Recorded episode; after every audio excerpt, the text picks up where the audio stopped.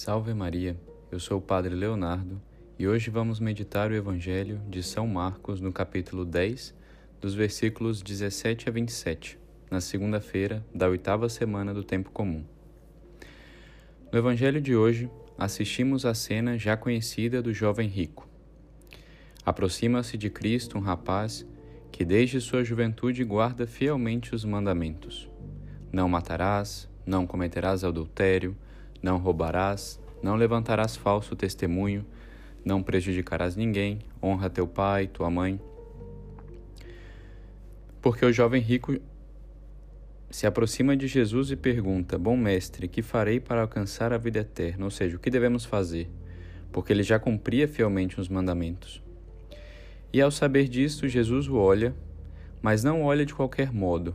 O Evangelho de São Marcos é o único dos sinóticos que coloca esse detalhe do modo como Jesus olha o jovem, amando-o, e diz-lhe com toda a simplicidade: Só uma coisa te falta.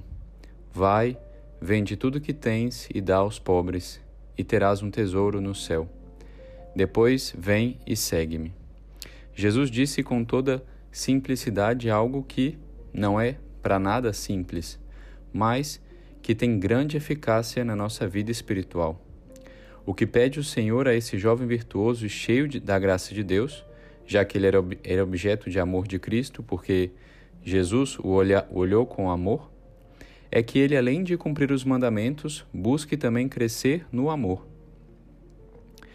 Porque ele já seguiu os mandamentos, mas é necessário ser mais generoso e ser mais generoso e amar mais para ganhar a vida eterna. O problema é que, ao contrário do que às vezes se pensa, o caminho do amor é negativo e não positivo.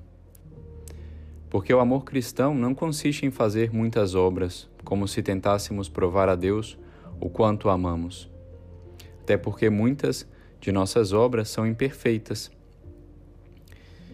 Porque muitas de nossas obras podem vir junto com muita vaidade.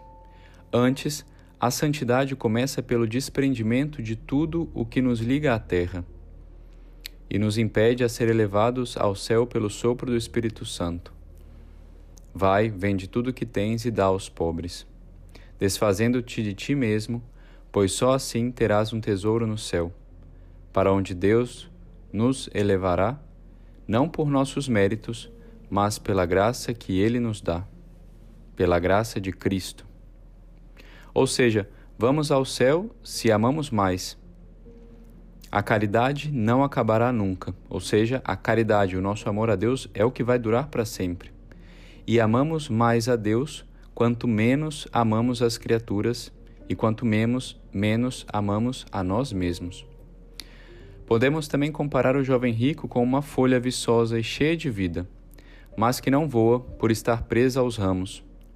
A folha não irá alçar voo por um esforço seu pois isto está além de sua natureza, é impossível que a folha voe por, por sua própria força, mas apenas quando se desprender da árvore e deixar-se levar pelo vento. Assim é a santidade cristã. Se não guardamos os mandamentos, somos a folha seca e dura, lançada ao pé da árvore, que nem vive e nem o vento levanta. Porque, claro, se não guardamos os mandamentos, estamos em pecado e não temos a vida em nós, a vida de Cristo em nossa alma. Se guardamos os mandamentos, somos folha verde viva, temos a vida de Cristo, mas que ainda está presa ao tronco. Ou seja, ainda falta dar um passo. Se além de guardar os mandamentos, nos desligamos também dos laços e afetos do mundo, do que nos prende a este mundo, somos folha livre e solta, que o Espírito Santo conduz aonde quiser. Vai, vende tudo que tens, depois vem e segue-me. Conseguimos assim seguir a Jesus com um coração sincero, porque nada mais nos prende neste mundo.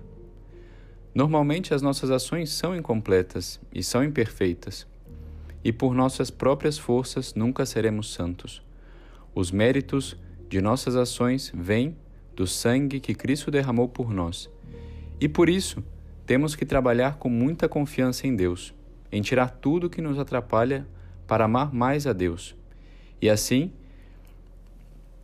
enxergaremos mais livres das, das coisas do mundo que nos prendem enxergaremos mais a Deus e poderemos amá-lo mais.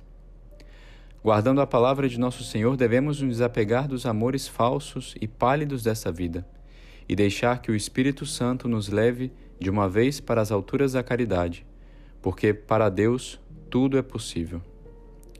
Que a Virgem Maria nos ajude a aprender como fazer para nos desprendermos mais do mundo e para amar mais a Deus.